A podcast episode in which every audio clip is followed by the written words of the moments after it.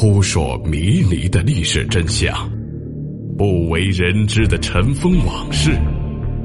欢迎收听《中国历史未解之谜》。古代皇帝都自称朕，那么“朕”这个词儿是从何而来的呢？有什么深层次的原因吗？其实，“朕”这个词并没有很多人想象的那么神秘。在秦朝之前，“朕”这个词普通平民百姓都可以用，“朕”的意思就是“我的意思”。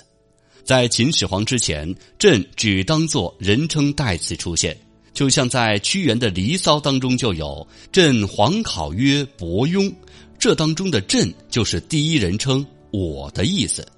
许慎的《说文解字》当中也有解释：“朕，我也。”东汉著名的文学家蔡邕也对这个字有解释：“古有尊卑共称朕。”这个意思就是说，在先秦时期，无论是尊卑贵贱的人，都可以用“朕”这个词来自称。皇帝自称为“朕”，是因为皇帝这一名号的创始人嬴政的要求，而后世皇帝就沿用了下来。秦始皇统一华夏之后，认为“王”这个名号配不上他的功绩，经过群臣一致讨论，认为嬴政应当采用皇帝的名号来荣耀自己。皇帝者，功盖三皇，德超五帝也。嬴政当了第一个皇帝，对第一人称也进行了规定，只有皇帝本人才能自称“朕”。臣民一律不得用“朕”这个词做第一人称，可以用“吾”“我”“在下”“区区”“不才”等。而后世皇帝也都沿用了这一规定，皇帝自称“朕”，“朕”就成了皇帝的专有代名词。其实从字面上理解，“朕”的本意是“周凤”的意思，就是船底的一条小缝，另引申为迹象、征兆。凡言朕兆者，谓其己甚微，如舟之凤，如龟壳之裂纹也。舟凤指的是木头造的船两块板之间的间隙，以其极为细小，比喻寡得以自谦，类似寡人之意。但是历史上绝对也有特例，比如说朱元璋，他就不自称朕，而是自称咱。因为在中国历代开国皇帝当中，朱元璋是最穷、出身最低、文化水平也是最低的一个。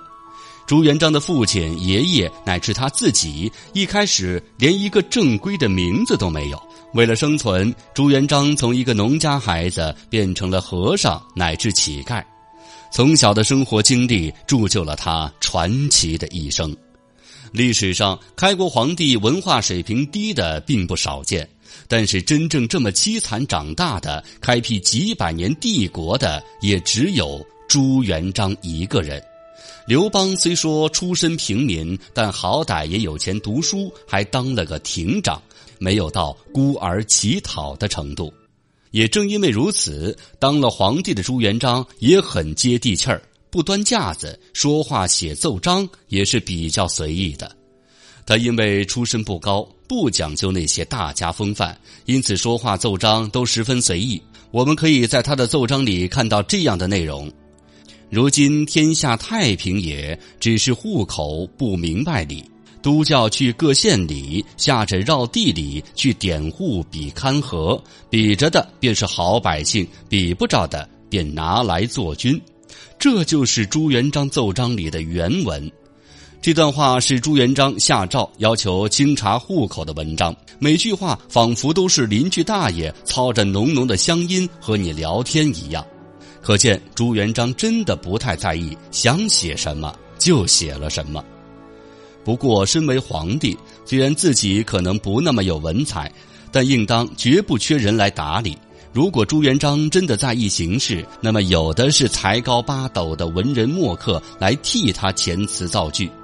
朱元璋这么随意，其实还有一个原因，就是他有心推广白话文，因此自己身先士卒，把文章写得这么浅显易懂，与谈话无异。